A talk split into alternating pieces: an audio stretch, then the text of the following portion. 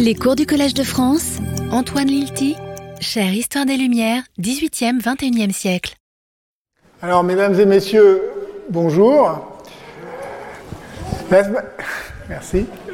Euh, je suis très heureux de vous retrouver. La semaine dernière, vous vous en souvenez, j'ai essayé de nuancer un peu l'opposition habituelle entre des Européens animés par la curiosité scientifique, mus par l'esprit de découverte, et des Tahitiens prisonniers d'une île isolée et d'une pensée mythique.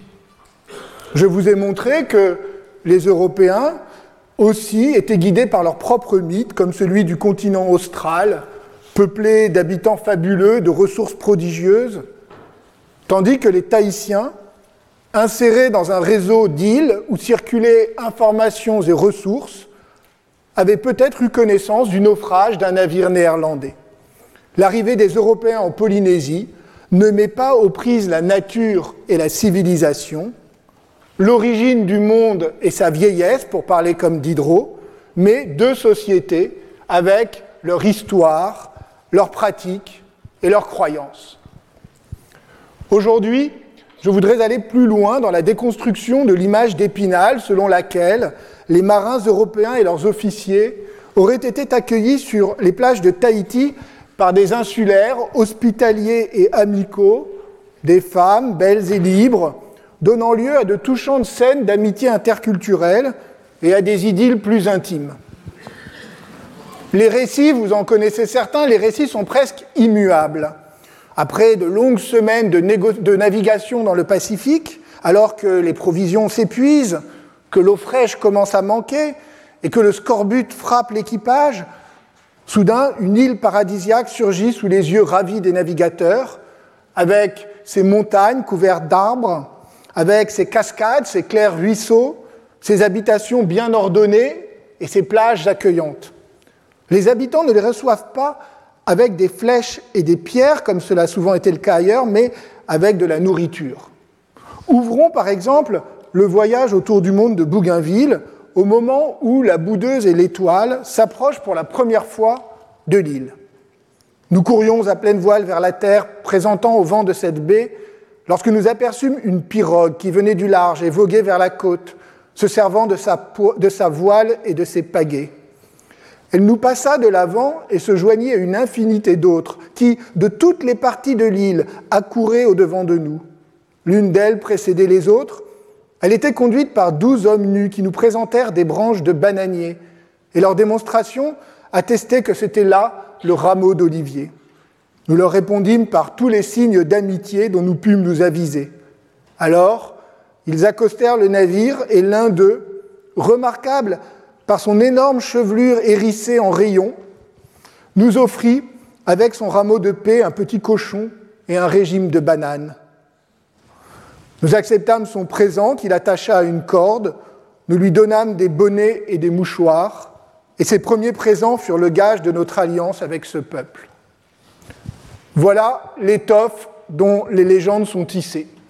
Des gestes amicaux, une offre de nourriture, un échange de cadeaux qui vaut traité de paix, une communication non verbale, mais sans équivoque, qui donne l'apparence d'une compréhension fluide et immédiate, et déjà une alliance entre deux peuples guidés par les meilleures intentions. On comprend que ce conte de fées sous les tropiques ait eu un succès considérable. Que manque-t-il au tableau pour, pour parfaire le bonheur de ces hommes qui viennent de passer des mois en mer? Peut-être la promesse d'autres plaisirs? Quelques lignes plus loin, Bougainville ajoute il évoque de nouvelles victuailles, des déclarations d'amitié et surtout la présence, qui est un fait nouveau, de femmes dans les pirogues. Je le cite. Les pirogues étaient remplies de femmes qui ne le cèdent pas pour l'agrément de la figure au plus grand nombre des européennes et qui, pour la beauté du corps, pourraient les disputer à toutes avec avantage. La plupart de ces nymphes étaient nues. Alors, cette scène sera répétée à plusieurs reprises, presque inlassablement, notamment lors des voyages de Cook. Pourtant, comme nous allons le voir aujourd'hui, il existe une autre réalité. Le séjour de Bougainville et de ses hommes ne fut pas cette halte paisible au paradis terrestre que le récit présente. La lecture des journaux de bord montre qu'il y eut de nombreux conflits avec les Tahitiens. Des conflits parfois ouvertement violents, souvent larvés. Quant aux nymphes dénudées, qui vaudront à Tahiti le surnom de nouvelles citères, eh bien, nous verrons tout à l'heure ce qu'il faut penser de leur présence. En lisant les journaux de bord des officiers, on découvre donc une réalité un peu différente. Certes, ils sont eux aussi enthousiasmés par l'accueil qui leur est réservé et par le sentiment d'avoir abordé une île paradisiaque. Ceci n'est pas une invention rétrospective de Bougainville, même si le travail d'écriture, vous l'avez vu un peu, lui donne une sorte d'aura mythologique avec ses nymphes et ses rameaux d'olivier. Mais on constate aussi que le séjour est assez éprouvant, non seulement à cause des problèmes techniques liés à la sécurité des bateaux, dont les câbles se déchirent sur les bancs de corail, mais aussi en raison des tensions persistantes avec les insulaires. Ceux-ci sont à la fois accueillants et méfiants. Ils tiennent les Français à distance, ils renaclent à les laisser débarquer sur l'île et surtout à les laisser passer la nuit sur terre. Il faut une longue négociation à Bougainville pour obtenir l'autorisation d'établir un campement pour les malades pendant une dizaine de jours. Surtout, les Européens s'aperçoivent que les Tahitiens, dès qu'ils le peuvent, dérobent tous les objets qu'ils convoitent.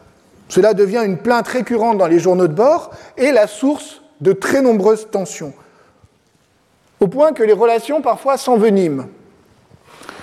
Un premier Tahitien est tué d'un coup, de feu dans des conditions non élucidées suscitant la colère des habitants. Deux jours plus tard, trois autres Tahitiens sont tués par des soldats français qui s'étaient aventurés dans l'île. La situation devient critique, d'autant que, au même moment, Bougainville craint de voir ses bateaux s'échouer à cause du vent et du mauvais ancrage, ce qui le rend extrêmement nerveux et tendu. Voilà ce qu'il écrit dans son journal de bord. Comme un malheur n'arrive jamais seul, on m'est venu dire en même temps que des soldats ayant blessé des Indiens, l'alarme était parmi eux, que vieillards, femmes et enfants, avec les bagages, tout fuyaient, et que peut-être nous allions avoir sur le bras une armée de ces hommes furieux. En réécrivant le texte pour la publication, il euphémise son inquiétude et ajoute un élément. Le prince de Nassau, qui voyageait avec lui, est parti à la rencontre, à la recherche du chef Héréti pour essayer d'éviter la guerre. Il se trouve entouré d'un groupe de femmes, je vous cite le passage, vous l'avez ici, juste une phrase, les femmes éplorées se jetèrent à ses genoux, elles lui baisaient les mains et répétant plusieurs fois, Taillot maté, vous êtes nos amis et vous nous tuez. La phrase euh, figure, euh, et la citation et la traduction en italique dans le texte original de Bougainville. Taillot, Maté, vous êtes nos amis et vous nous tuez. Alors vous comprenez maintenant pourquoi j'ai donné à cette séance ce titre un peu énigmatique. Ce n'était pas seulement une façon de, piquer votre curiosité ou d'exhiber un signe d'exotisme facile. Enfin bon, c'était un peu ça quand même, évidemment, mais pas seulement. Pas seulement, en réalité, Taillot Maté, cet oxymore, ami et mort, plonge au cœur des ambivalences de la relation qui s'instaure sur les plages de Tahiti entre les Européens et les habitants.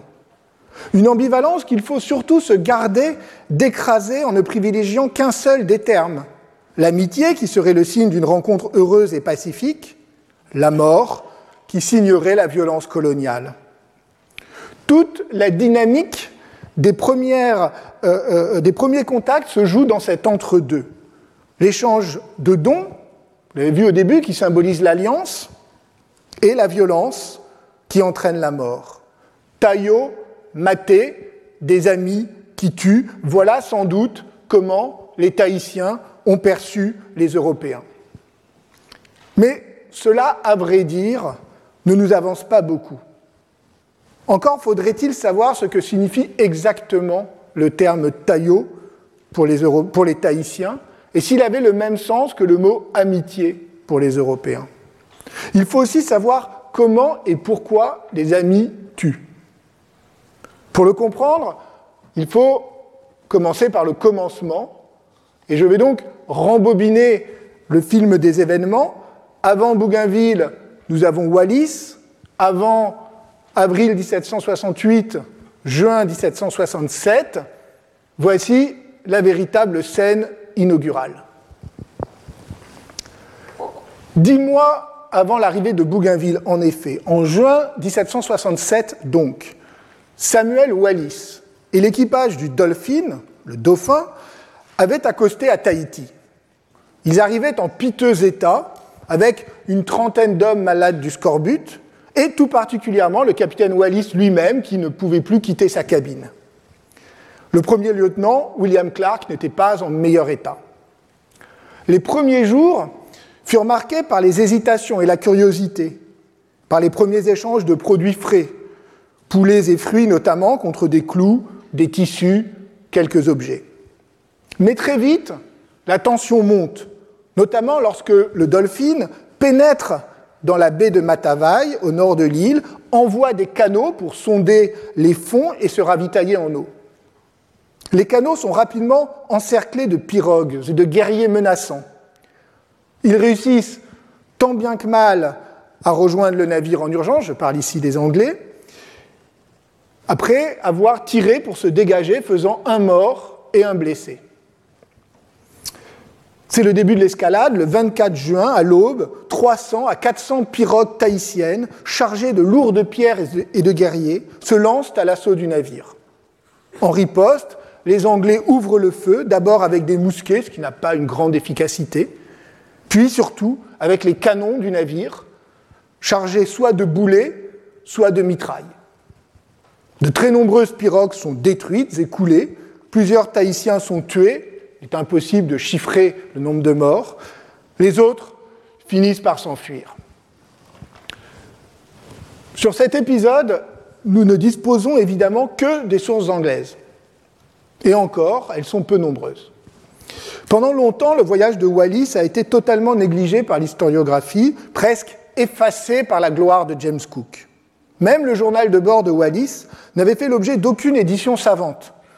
On n'en connaissait que l'édition très adapté, un peu fictionnalisé, donné en 1773 par John Oxworth, un écrivain anglais qui avait été chargé de publier les journaux d'exploration dans le Pacifique et dont le travail a suscité tellement de moqueries qu'il est mort six mois plus tard de désespoir. Jamais trop se moquer des, éditeurs. Son livre contenait quelques gravures, dont celle-ci qui représente justement l'attaque des Tahitiens à partir du récit de Wallis. Hein, j'insiste bien, hein, la gravure a été faite à Londres hein, quelques années après sur la base du récit, ce n'est pas, pas pris sur le vif. Ce n'est qu'en 2017, il y a à peine six ans, que les journaux de bord de Wallis ont été publiés pour la première fois grâce au travail de Sandhya Patel, permettant de comparer les différentes versions. Entre-temps, une autre source avait été mise au jour, le journal de bord de George Robertson, qui officiait comme premier maître à bord du Dolphin. Ce journal a été retrouvé dans les archives et publié en 1948 par la Highclere Society sous le titre The Discovery of Tahiti. Excusez-moi. Vous pouvez aussi en lire une traduction française par Luc Duflo sous le titre La grande pirogue sans balancier, le dolphin à Tahiti, donc publié euh, aux éditions URA Tahiti en 2016. Cette source est d'autant plus précieuse que Robertson a été un des premiers acteurs et témoins des événements. Il était à bord de la première chaloupe, celle qui fut encerclée par les pirogues. À lire le témoignage de Robertson, on comprend que les Anglais ont eu très peur. Ils ont vu le moment où ils allaient être submergés par le nombre. Ils ont Face à eux, plusieurs milliers de guerriers armés de pierres, de lances, de massues, et n'oublions pas, un abordage leur aurait été fatal. Les canonnades permettent d'éliminer la menace, mais pas définitivement. Dans les jours qui suivent, les Tahitiens manifestent à nouveau des velléités offensives et la situation reste tendue. En même temps, George Robertson ne peut pas s'empêcher d'admirer le courage et la combativité des Tahitiens, qui reviennent à la charge à plusieurs reprises, même après la canonnade, et qui n'hésitent pas à se porter secours. Il va même plus loin, il se déclare attristé pour les insulaires qui ont subi, dit-il, de lourdes pertes sous le regard de leur famille. Je cite son témoignage. Toute la baie et le sommet des collines environnantes se remplissaient d'hommes, de femmes, d'enfants, venus observer l'attaque, et, si j'ose dire, impatients de se partager nos clous et notre quincaillerie, sans compter le plaisir de s'approprier notre grande pirogue et de nous avoir tous à leur merci. Nous avoir tous à leur merci afin de nous traiter de la façon qu'ils jugeraient la plus appropriée. Mais au lieu de cela, lorsqu'ils accoururent pour recevoir les vainqueurs, à quel point durent-ils être horrifiés de voir les plus proches et les plus chers de leurs amis morts ou taillés en pièces d'une manière qui, à n'en pas douter, qu'à n'en pas douter, ils contemplaient pour la première fois. Tenter d'exprimer ce que ces naïves créatures pensèrent de nous est au-dessus de mes moyens. Soulagement, culpabilité, empathie, paternaliste, sont réunis ici les sentiments contradictoires qui agitent les Anglais. Parmi les participants de cette bataille figure un jeune homme, Maille, le jeune Tahitien qui passera deux ans à Londres quelques années plus tard et dont je vous ai montré le portrait par Joshua Reynolds lors du premier cours. Il n'interagit pas directement avec les Anglais à ce stade, mais sept ans plus tard, quand il embarquera à bord de l'Adventure lors du deuxième voyage de Cook, il leur montrera les cicatrices des blessures qu'il a reçues ce jour-là. Cela ne l'empêchera pas de vouloir partir avec eux. Comme pour les autres insulaires, cette défaite est douloureuse, mais elle ne fait pas d'eux des amis irréductibles des Anglais. C'est même l'inverse, semble-t-il. Après la bataille du 24 juin, puis les nouvelles escarmouches des jours suivants, la situation s'apaise progressivement. Les Tahitiens s'approchent à nouveau du navire anglais, avec beaucoup de précautions, puis de manière de plus en plus familière, et les échanges commerciaux reprennent. Les relations deviennent même franchement cordiales lorsqu'entre en scène une femme puissante nommée Pourea, s'écrit P-U-R-E-A, Pourea, qui de toute évidence est revêtue d'un grand prestige et se fait très bien obéir, au point que les Anglais la prennent pour la reine de l'île. En réalité, comme je vous l'avais dit, il n'y a pas de royauté à Tahiti. Pourea est la femme ou l'ex-femme du chef du district de Papara, Amo. Elle-même est issue d'un des clans les plus puissants de l'île, ce qui explique son autorité. L'arrivée de Pourea change la donne elle commence par recevoir en grande pompe les officiers anglais. Vous voyez ici une représentation gravée, là encore, pour euh, l'édition de Oxworth. Et donc à prendre avec la même prudence, mais qui correspond en tout cas à la description qu'aussi bien euh, Wallis ou Robertson ont donnée hein, de euh, cette scène avec la grande maison de chef, hein, la maison du riz, que vous trouvez derrière. Elle donne, euh, donne en leur présence un grand banquet. Elle leur offre des cadeaux, notamment plusieurs cochons et des vêtements en tapa, le tissu que les Tahitiens confectionnent à partir d'écorces d'arbres. Et à son tour, elle leur rend visite sur le bateau et reçoit à nouveau de nombreux présents.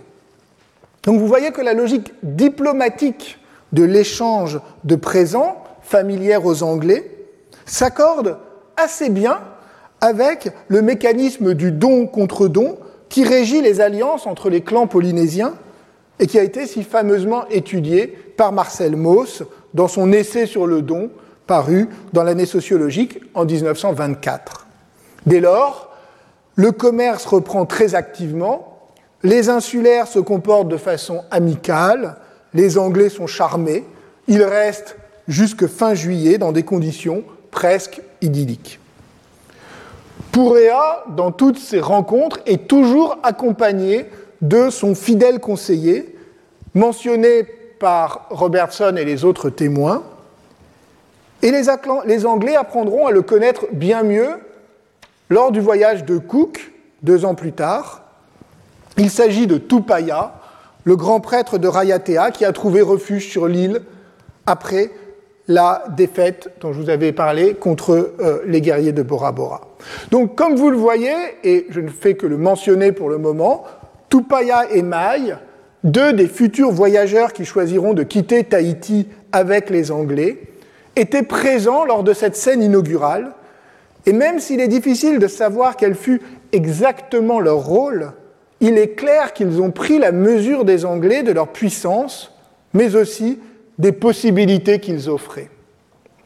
L'essentiel pour l'instant est qu'après l'intervention de Pouréa, la situation a changé, au point que, au moment du départ des Anglais, après plus de deux mois sur l'île, ce sont de véritables effusions qui saluent leur départ.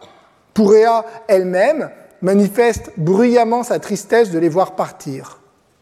Je cite Robertson, J'eus le sentiment qu'elle pleurait et sanglotait avec autant de tendresse et d'affection que lui fait une épouse ou une mère en se séparant de son mari ou de ses enfants. Alors, on peut mettre euh, cela en partie sur le compte de la théâtralité de cette scène d'adieu et euh, sans doute de l'exagération du narrateur. Il n'empêche, il n'empêche, on ne peut s'empêcher de penser que les choses en un mois ont bien changé. Alors comment comprendre ce changement d'attitude. Une première lecture, qui a été faite parfois, consiste à penser que les Tahitiens ont été terrifiés par la puissance de feu des Anglais, qui, il est vrai, aimaient bien aussi ensuite faire des démonstrations, notamment de leurs fusils et de l'efficacité de leurs fusils. Ils auraient compris que ces nouveaux venus étaient dotés d'une puissance inouïe, celle de tuer à distance, ce qui en faisait des êtres presque surnaturels, plus proches des dieux que des hommes.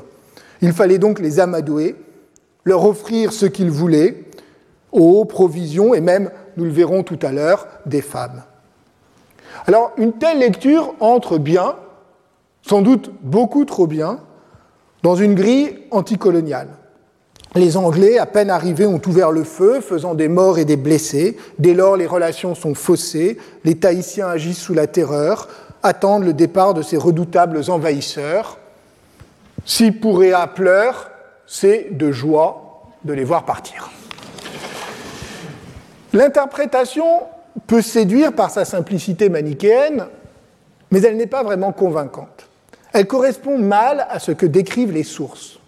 À part dans quelques moments de tension et lors des premiers tirs de fusil, les Tahitiens ne semblent pas vraiment terrifiés.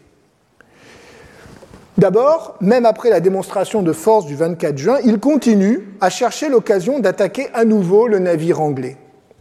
D'autre part, une fois qu'ils y ont renoncé, les relations semblent très vite s'apaiser, devenir même étonnamment fluides, voire chaleureuses. Au fond, ce sont les Tahitiens qui ont l'initiative. Ce qui n'est pas étonnant, au fond, ils jouent à domicile. Ce sont eux qui décident de l'offensive, puis ce sont eux qui changent totalement d'attitude, se montrant hospitaliers et amicaux. Ou plutôt, disons que ce qui transparaît à partir de la fin juin, c'est un double registre d'action. D'abord, au niveau des chefs, c'est-à-dire notamment au niveau de Pouréa et des officiers, ce qui, euh, euh, euh, au niveau des chefs, les Tahitiens convoquent la grammaire de l'alliance politique mais pas du tout sur le mode de la soumission face à un adversaire trop dangereux, plutôt comme une alliance de puissance à puissance. C'est ce qui ressort de l'échange d'ambassades, de l'invitation faite à Wallis, puis de la visite de Pouréa sur le bateau. Ensuite, et cette fois à l'échelle plutôt des habitants, dominent les gestes du commerce, de l'échange, du troc. Les Tahitiens manifestent un attrait considérable pour les objets apportés par les Anglais, et notamment les clous. Les Tahitiens ne connaissaient pas l'usage du fer. Or, celui-ci leur est d'une grande utilité, notamment pour assembler plus solidement les planches de bois, notamment pour la fabrication des pirogues, mais surtout pour faire des hameçons. Les Tahitiens en sont avides et pour les obtenir, ils offrent leurs propres ressources, des aliments notamment. À lire le journal de Robertson et de Wallis, on est frappé de voir ceux-ci utiliser le langage du marché lorsqu'ils évoquent ce troc. Mais ce qui est certain, c'est que l'échange clou contre nourriture ne se fait pas au hasard ou de façon approximative. on vous donne des poulets et des, et des fruits, donnez-nous des clous. Non, en réalité, l'échange se fait selon des conventions tacites qui très vite s'établissent et qui obligent les parties. Il s'agit d'un véritable commerce malgré l'absence de monnaie et d'institutions communes. Chaque partie fait comprendre ce dont les autres, doit comprendre ce dont les autres ont besoin, et les débuts, il est vrai, sont un peu burlesques. Pour se faire comprendre, les Anglais imitent des cris de porc et de poulet sous les regards d'abord interloqués des insulaires. Puis, très vite, l'échange s'institue selon les règles d'équivalence tacite, acceptées de tous. À la différence du don contre don, qui règle l'alliance interpersonnelle, qui s'accompagne de discours et qui s'accompagne d'un décalage dans le temps entre le don et le contre-don, l'échange ici est immédiat et silencieux. Il suffit de montrer des biens équivalents. Ce qui n'est pas sans rappeler le, le thème du commerce silencieux de l'or africain sur les côtes de Guinée, que l'on retrouve depuis Hérodote jusqu'aux voyageurs du XVIIe siècle, et qui a parfois été présenté par les anthropologues comme la forme archétypale de l'échange primitif, supposant une conception universelle de la mesure antérieure à la modernité scientifique et marchande, ainsi que l'a rappelé Simon Schaeffer dans un article publié dans les Annales en 2015. D'ailleurs, les Tahitiens protestent lorsqu'ils ne reçoivent pas exactement le nombre de clous escomptés en paiement de la nourriture qu'ils ont apportée. Toute transgression fait scandale. Ainsi, les officiers anglais prennent garde à éviter que les marins ne profitent de leur supériorité. Un jeune matelot qui avait été blessé par une pierre le 24 juin et qui gardait peut-être un peu de rancune, a essayé de, gruger en fait un Tahitien en ne lui payant pas deux poules que celui-ci lui avait données. Il fut puni publiquement de douze coups de fouet sur ordre du capitaine Wallis afin, dit Robertson, de dissuader les autres de toute tentative de tromperie envers les indigènes. Vous voyez, on a véritablement un commerce qui est précisément régulé et même contrôlé. Alors, alors vous voyez que l'interprétation est un peu modifiée. Bien sûr, ce n'est plus le monde enchanté de la gracieuse hospitalité, mais ce n'est pas non plus la domination impérialiste par la violence et la terreur. On pourrait plutôt dire les choses ainsi. Les Tahitiens ont cherché à s'emparer par la force du bateau et des ressources qu'il contenait. Devant l'échec, ils ont changé de stratégie. Et j'utilise le terme à dessein. Constatant leur infériorité militaire, ils ont eu recours à leur principal atout, disposer de ressources naturelles dont les Anglais avaient grand besoin.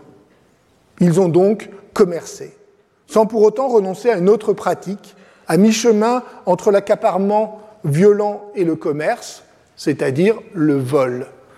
Je vous l'ai dit tout à l'heure, déjà, le vol est une pratique récurrente pendant tous ces séjours et qui empoisonne les relations entre Européens et Tahitiens. Aussi bien pendant le séjour de Wallis que celui de Bougainville, plus tard, ceux de Cook et de Bonechea, c'est vraiment un thème récurrent. Les Tahitiens dérobent ce qu'ils peuvent, un pistolet, un chapeau, une lunette astronomique, des vêtements. Lorsque ce sont des objets sans grande valeur, les Européens se contentent de déplorer une attitude qu'ils ne comprennent pas et qui leur semble immorale. Mais dès lors que ce sont des objets précieux, ils s'énervent, prennent des otages, exigent la restitution, et à chaque fois on est au bord de la guerre.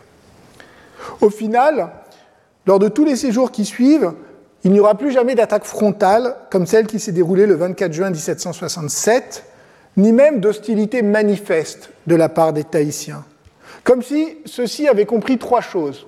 Premièrement, les Européens n'avaient pas de mauvaises intentions. Deuxièmement, ils avaient des armes puissantes capables de tuer. Troisièmement, il est possible d'obtenir beaucoup plus facilement les biens convoités par un système d'échange. Il n'empêche que les relations ne sont jamais totalement apaisées. Elles alternent entre des moments de défiance et de tension, notamment dans les épisodes d'engrenage, vol, représailles, et des moments où la rencontre interculturelle semble vraiment prendre les accents touchants de liens presque affectifs. À partir du séjour de Bougainville, toutefois, une nouveauté apparaît. Le vocabulaire tahitien de l'amitié, tayo, est régulièrement cité, comme nous l'avons vu. Bougainville, par exemple, lorsqu'il décrit les tout premiers échanges, ceux que j'évoquais tout à l'heure, précise cela. Je cite, Tous venaient en criant Taillot, qui veut dire ami, et en nous donnant mille témoignages d'amitié. Tous demandaient des clous et des pendants d'oreilles.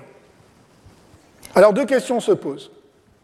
Premièrement, comment Bougainville sait-il que Taillot veut dire ami? Quels sont ces témoignages d'amitié Puisque ce que mentionne Bougainville, c'est ma deuxième question, ce que mentionne Bougainville, ce sont des demandes. Le vocabulaire de l'amitié du Taillot semble ici très lié à la logique de l'échange et de la demande de cadeaux. Une chercheuse australienne, Vanessa Smith, professeure d'anglais à l'université de Sydney, spécialiste des récits de voyage dans le Pacifique, a consacré un livre passionnant à ces ambivalences de l'amitié. Un livre intitulé Intimate Strangers, publié aux presses de Cambridge en 2010. Elle montre que ce langage devient un lieu commun dans tous les récits anglais à partir des voyages de Cook. Par exemple, le naturaliste George Forster, en 1773, raconte son arrivée ainsi. Ils brandirent une grande feuille verte et nous accostèrent en répétant l'exclamation taillot que même sans l'aide d'un lexique, nous pouvions facilement traduire, comme l'expression d'une amitié sincère. Taillot et sa traduction amitié figurent en effet dans tous les premiers lexiques de mots tahitiens, ceux compilés par Bougainville, par Joseph Banks, plus tard par Rodriguez, le traducteur espagnol. C'est d'un des premiers mots que les Européens ont compris. Il est même devenu par la suite un, un symbole à leurs yeux de la culture tahitienne, au même titre que le mot tapu, qui a donné tabou, comme vous le savez, en français et en anglais. Ce qui frappe dans le texte de Forster que je viens de vous lire à l'instant, c'est cette idée d'une signification évidente, d'une traductibilité immédiate, comme si le mot amitié était universel, comme s'il était le nom du lien qui transcende toutes les différences culturelles sans avoir besoin, dit Forster, de dictionnaire. Et pourtant, le paradoxe, c'est que cet ajustement n'est peut-être pas si évident. Peut-être est-il fantasmé par les Européens, qui veulent entendre dans cette déclaration répétée Taillot, Taillot, une proclamation d'amitié qui leur convient. D'autant qu'un petit mystère subsiste. Le mot, aujourd'hui, n'est plus utilisé en tahitien. Il existe un autre mot pour dire ami. Les anthropologues, qui ont construit sur la base des récits européens une théorie du taillot comme lien rituel fort entre deux personnes, impliquant donc échange de cadeaux et échange des noms, ces anthropologues supposent que le mot comme la pratique, qui existait euh, de manière ancestrale à Tahiti, ont disparu sous l'effet de la christianisation au XIXe siècle. Toutefois, un chercheur, Pierre Montillet, auteur d'un étonnant dictionnaire du tahitien ancien et biblique, a proposé une hypothèse iconoclaste. Il avance que taillot n'est pas un mot tahitien, mais une déformation de l'anglais sailor, marin. Les Tahitiens auraient entendu les Anglais, lors du séjour de Wallis, utiliser ce mot pour se présenter, puis ils l'auraient répété sous une forme déformée au Français. Et son succès les aurait encouragés à l'employer à nouveau avec Cook. Ce serait ainsi non pas une tradition polynésienne réinvestie dans l'échange interculturel pour donner sens à la rencontre et intégrer les Européens, les nouveaux venus dans un monde familier, mais une invention liée justement au contact. Alors, c'est une hypothèse qui est à la fois assez fascinante, il me semble, mais qui reste assez marginale, euh, donc je n'irai pas jusqu'à la reprendre, mais disons qu'elle nous sensibilise à la fragilité du savoir portant sur ces périodes anciennes, à partir du moment où c'est un savoir qui est dépendant, je voulais déjà, j'ai beaucoup insisté lors des séances précédentes, de, euh, euh, des textes liés à la rencontre et plus tardifs. Quoi qu'il en soit, retenons que les Tahitiens expriment avec ce mot le désir de nouer un lien avec les arrivants et que ceux-ci répondent favorablement en traduisant par amitié. Si la traduction s'ajuste si facilement, c'est que l'amitié est justement un mot-clé de la pensée européenne du XVIIIe siècle. D'une part, les instructions données à Wallis et à Cook par l'amirauté. Comme le rappelle euh, Vanessa Smith, ces instructions invitent à traiter les insulaires de manière amicale, with friendship. Ce qui veut dire que Wallis et Cook ne devaient pas faire usage de la force, mais nouer des alliances. Amitié, ici, est en quelque sorte le vocabulaire adapté à la nouvelle, euh, la nouvelle doctrine impériale, celle d'une domination sans conquête, qui se, part d'humanisme. On peut y voir, au choix, la marque des Lumières dans le rejet de la violence et dans un cosmopolitisme généreux, ou au contraire, l'hypocrisie d'un impérialisme qui cherche à se donner bonne conscience. Là où les choses se compliquent, c'est que le vocabulaire de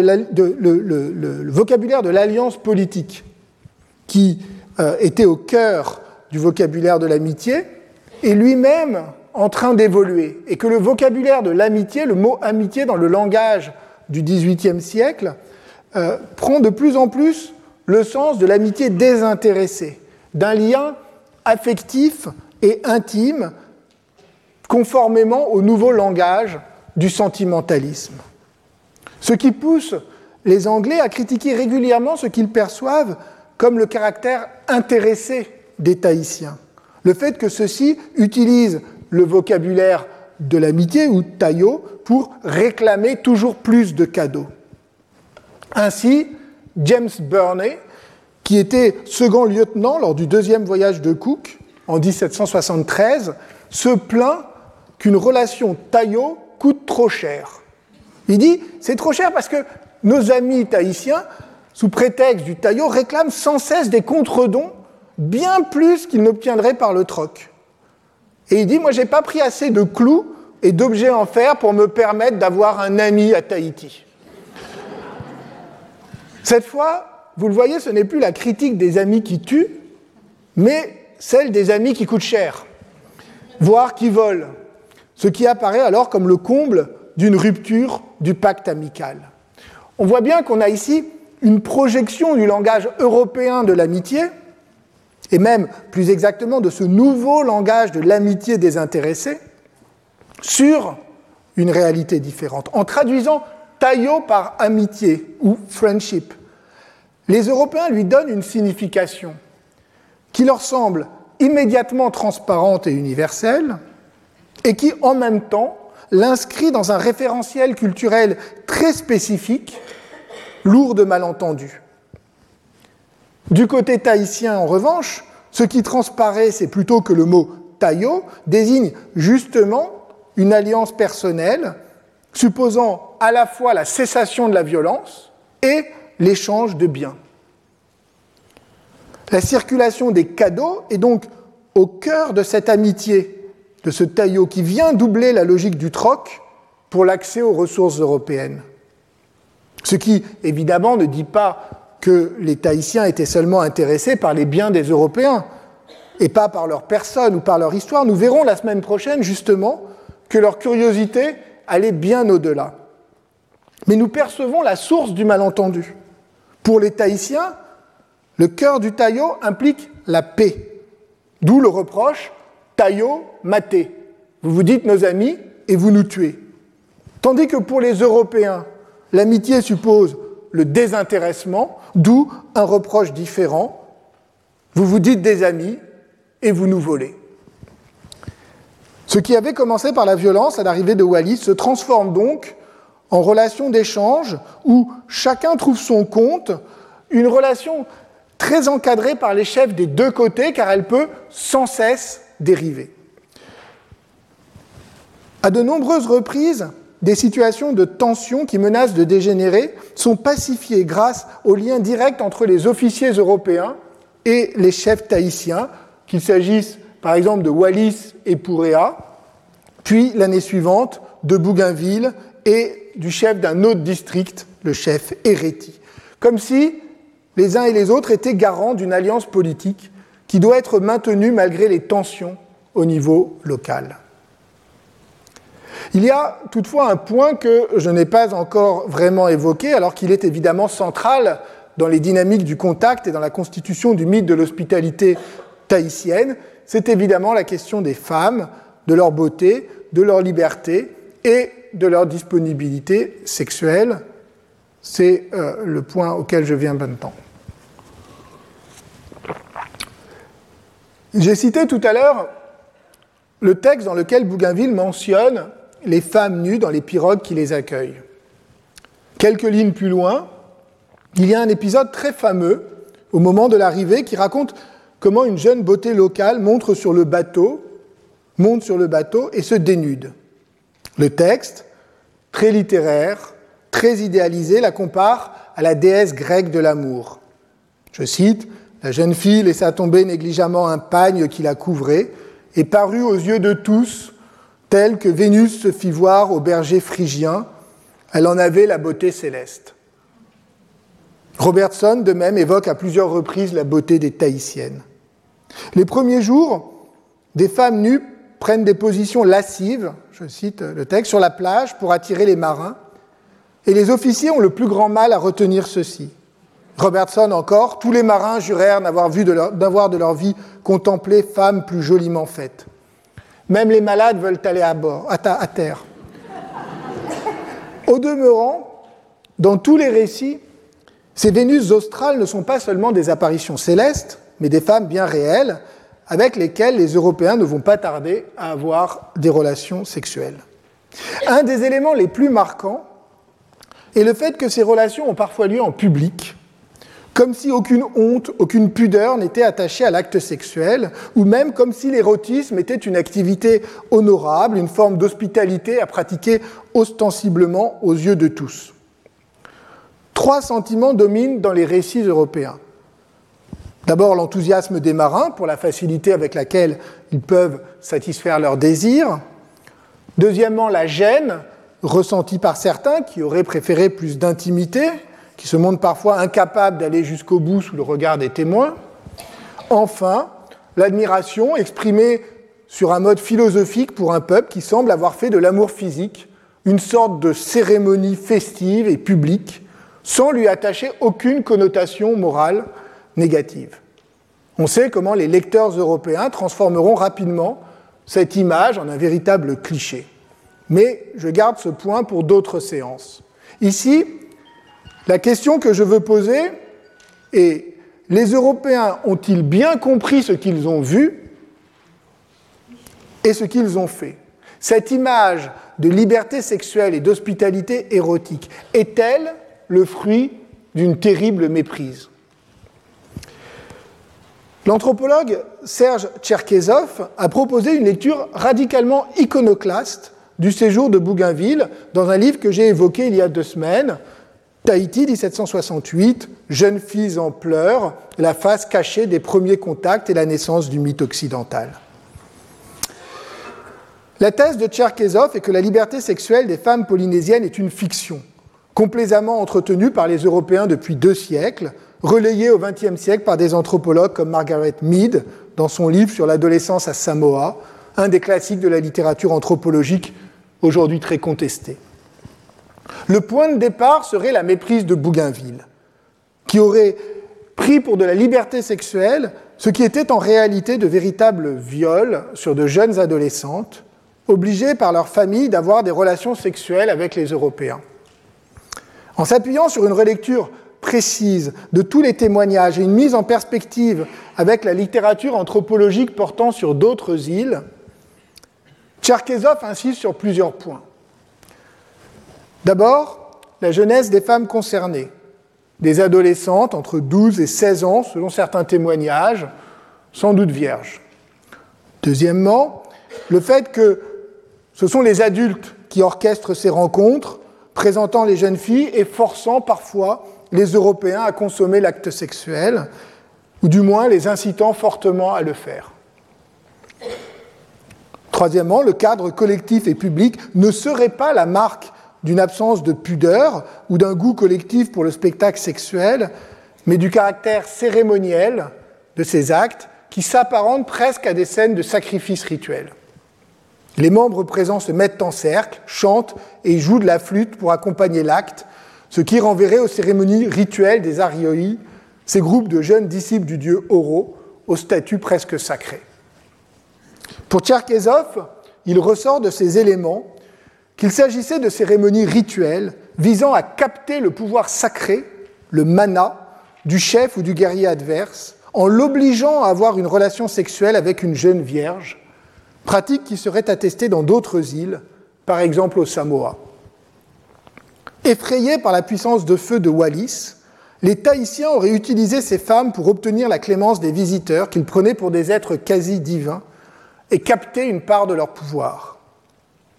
Les Européens se seraient totalement mépris, prenant pour de la liberté ce qui n'était que de la contrainte, et pour de l'hospitalité ce qui était une façon de capter leur pouvoir symbolique.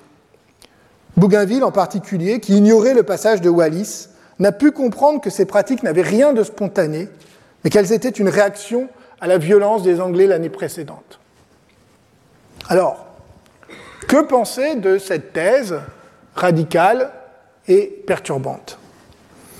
Premièrement, Tcherkezov a raison, je crois, d'insister sur le fait que lorsqu'on lit précisément tous les témoignages, les gestes et les actions des femmes tahitiennes semblent beaucoup plus ambigus. La nudité ou les postures lascives soulignées dans les différents récits n'avaient pas forcément la signification érotique qui leur est attribuée. Elles pouvaient assez souvent être, par exemple, des danses rituelles, mais aussi des fois des actes belliqueux visant à moquer ou à provoquer les marins. Surtout, dans plusieurs cas, les jeunes femmes semblent en effet être plus ou moins contraintes, en tout cas gênées, effrayées. Un témoignage euh, de Fiesque, un des engagés à bord de la boudeuse, mentionne même une jeune fille qui pleure après l'acte. De ce point de vue, la lecture ne laisse guère de doute sur l'idéalisation par Bougainville et les autres d'un paradis euh, de la liberté sexuelle, en tout cas le fait qu'il s'agit vraiment d'une idéalisation. Mais justement, si la relecture que Tcherkezov a faite est possible, c'est bien que les récits sont en réalité plus ambivalents que, ce que la légende a ensuite retenu, puisque ces récits, les journaux de bord, sont la seule source sur laquelle ils s'appuient. C'est la seule, la seule qu'on ait. Et sur ce plan, il est excessif, et d'ailleurs assez peu crédible, de dire que les marins européens n'ont rien compris. En fait, leur récit marque plutôt un embarras face à une situation dont ils perçoivent les faux semblants et les ambiguïtés qu'ils choisissent plutôt de peindre sous un jour idéalisé, surtout dans les textes publiés au retour en Europe. Je ne prends que deux exemples. Dans le texte que j'ai cité plus haut de Bougainville, lorsqu'il évoque les nymphes nues dans les pirogues, il ajoute Car les hommes et les vieilles qui les accompagnaient leur avaient ôté le pagne dont elles sont ordinairement vêtues. Quelques lignes plus loin, il insiste sur leur embarras et sur le fait que les hommes ici ont l'initiative, je cite à nouveau, les hommes, plus simples ou plus libres, s'énoncèrent bientôt clairement. Il nous pressait de choisir une femme, de la suivre à terre, et leurs gestes non équivoques démontraient la façon dont il fallait faire connaissance avec elle. La scène, de fait, évoque davantage une forme de proxénétisme qu'une quelconque spontanéité. On trouve une scène équivalente chez Robertson qui précise que les jeunes filles, dans un premier temps, se montrèrent, je cite, un peu effrayées. Bref, il est excessif de dire que les Européens se sont totalement mépris et qu'ils n'ont rien compris à ce qui se passait. Il est plus intéressant, je crois, de remarquer qu'ils étaient troublés, incertains, même s'ils ont choisi, il est vrai, l'interprétation qui leur convenait le mieux, insistant avec beaucoup de complaisance sur le thème de la nouvelle citaire, mais tout en donnant ponctuellement des éléments contradictoires. Anaïs de Haas, de Haas, qui a consacré une thèse de linguistique aux journaux de bord de l'expédition de Bougainville, a développé cette perspective dans un article du journal de la Société des océanistes. Selon elle, l'instabilité des textes, l'emphase littéraire et l'utilisation d'un registre héroïco-libertin étaient une façon pour les Français d'atténuer un certain désarroi, de se justifier et de projeter sur une situation déstabilisante des schémas rassurants. Peut-être est-il excessif aussi de ne voir le rôle de la sexualité dans les premiers contacts que sous l'angle de la contrainte sexuelle et de la défloration rituelle de jeunes vierges. Tcherkezov généralise à partir de quelques cas. Pourtant, d'autres épisodes ne semblent pas relever de ce modèle, soit qu'il ne s'agisse pas de jeunes filles, mais de femmes mariées, soit que les femmes apparaissent clairement prendre l'initiative. Surtout, l'interprétation rituelle repose sur l'idée, longuement exposée par Tcherkezov, que les Tahitiens prenaient les nouveaux venus pour des représentants du monde divin, des actualisations des dieux dont ils voulaient capter le pouvoir. C'est une idée qui vient des travaux de Marshall Salins, mais qui a été déjà contestée, comme j'ai commencé à l'évoquer, et il faudra y revenir. Même si on accepte sa possibilité, elle laisse peu de place à l'incertitude des Tahitiens à l'égard de la nature de ces nouveaux arrivants. Surtout, la lecture exclusivement rituelle, qui fait des relations sexuelles des cérémonies sacrées, rabat des situations qui semblent avoir été très diverses sur une unique interprétation la plus spectaculaire. Elle sous-estime le fait qu'un an plus tôt, un véritable commerce sexuel s'était déjà mis en place avec les marins de Wallis. Certes, dans une autre baie de l'île, plus au nord, à Matavai, mais nous avons la preuve que les différentes régions communiquaient. Pour autant, il ne s'agit pas évidemment d'en revenir à l'image idéalisée d'une hospitalité sexuelle offerte par générosité ou par goût innocent du plaisir. L'interprétation que je propose, euh, euh, qui, qui, garde aussi euh, sa fragilité, pour donner sens à tous ces éléments, c'est la suivante.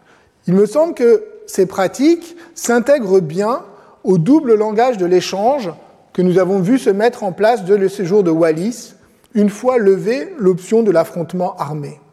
D'abord, celui du marché, car ce qui apparaît clairement, c'est que la sexualité sert de monnaie d'échange contre les biens que convoitent les Tahitiens. Dès le séjour de Wallis, les femmes demandent à être rétribuées en petits bijoux, mais surtout en clous, à tel point que les matelots, qui manquent rapidement de monnaie d'échange, se mettent à arracher les longs clous utilisés sur le bateau, ceux qui permettent de faire tenir les hamacs, conséquence, ils dorment par terre sur le pont, mais aussi, et plus gravement, les parties métalliques qui protègent la coque, mettant ainsi en péril la sécurité du navire. Wallis, dans son journal, se montre à plusieurs reprises très préoccupé lorsqu'il découvre que euh, les clous euh, disparaissent. Il charge Robertson de mener l'enquête, et celui-ci écrit dans son journal Quelques-uns des jeunes, des jeunes messieurs m'informèrent alors que tous les permissionnaires faisaient commerce avec les jeunes filles qui avaient, au cours de ces derniers jours, augmenté leurs tarifs. Du clou de 20 à 30 pence le sang, on était passé à celui de 40 pence, et certaines de ces demoiselles avaient l'audace d'exiger une carvelle de 7 ou 8 pouces. Carvelle, c'est les, gros euh, euh, clous qui permettent euh, de, tenir ensemble différentes planches. Bougainville et plus tard Cook rencontreront le même problème et devront prendre à leur tour des mesures disciplinaires pour éviter que les parties métalliques du bateau servent à rétribuer le commerce sexuel. À cet égard, si le terme n'était pas si connoté, on pourrait parler d'un système généralisé de prostitution. On peut au moins évoquer un commerce sexuel. Il est clair que celui-ci est encouragé par les hommes tahitiens, mais il est difficile de savoir quel est exactement le degré de contrainte qui s'exerce sur les femmes, car les sources sont trop peu explicites? Comme nous le verrons la semaine prochaine, dès les premiers jours, dès les premiers jours de l'arrivée de Bougainville et de ses hommes à Tahiti, Aoutourou se fit un entremetteur zélé et même assez entreprenant. Une autre dimension était présente, que l'approche rituelle tend à gommer, c'est la dimension sociale. Le critère n'était pas seulement celui de l'âge, même si les premiers textes insistent en effet sur la présence de jeunes filles. Mais au fur et à mesure que les voyageurs européens apprirent à mieux connaître la société locale, à en comprendre les ressorts, ils devinrent plus sensibles au caractère très hiérarchisé de la société tahitienne. Ils découvrirent que seules les femmes appartenant à certaines catégories de la population acceptaient d'avoir des relations sexuelles avec les visiteurs.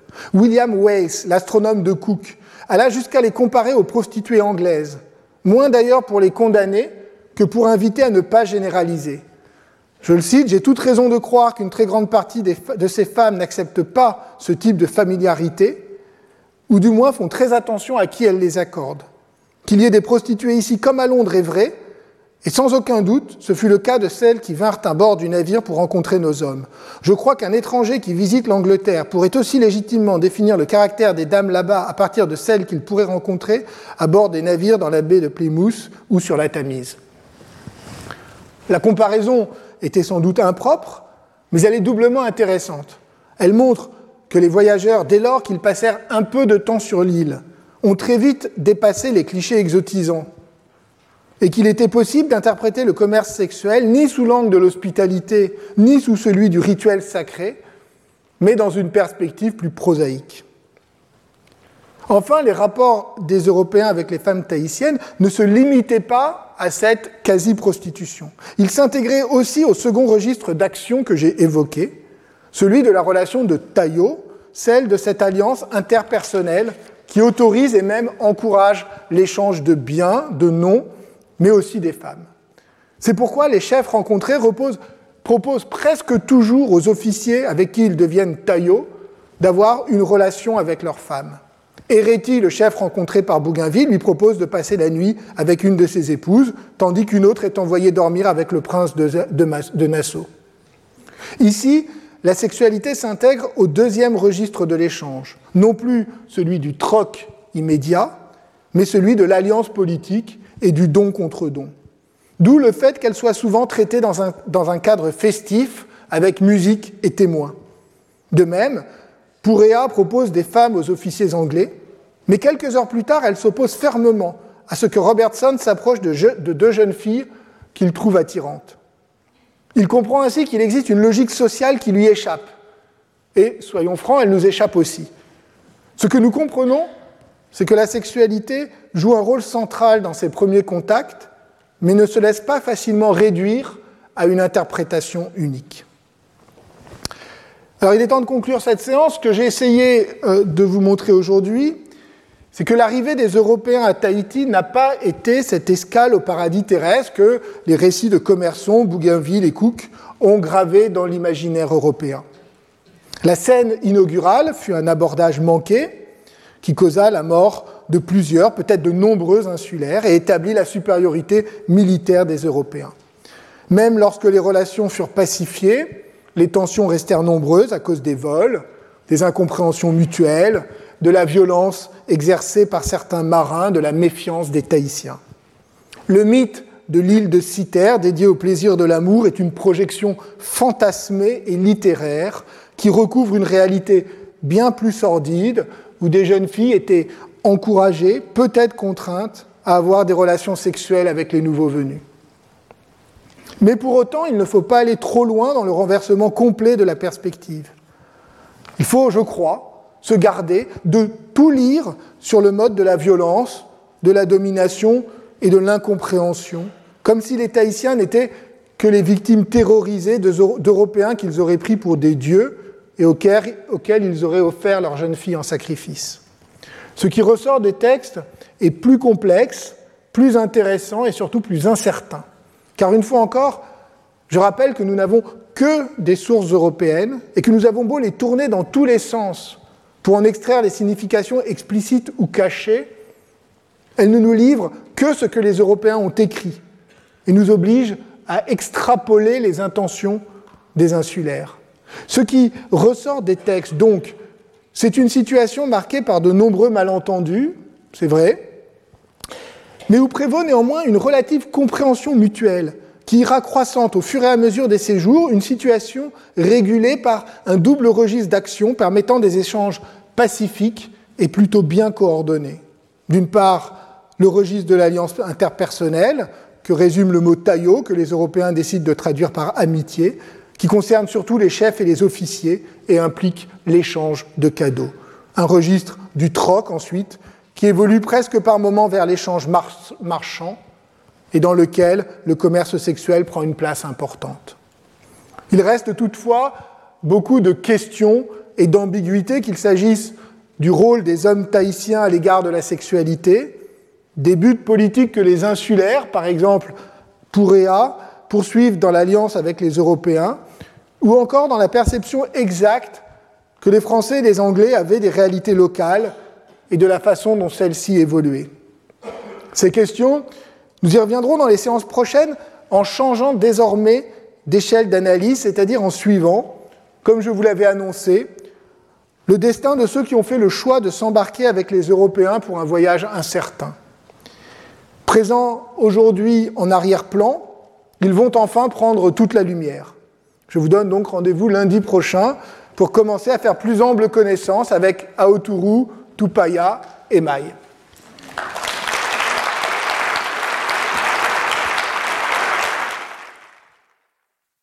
Retrouvez tous les contenus du Collège de France sur www.colège-2-france.fr.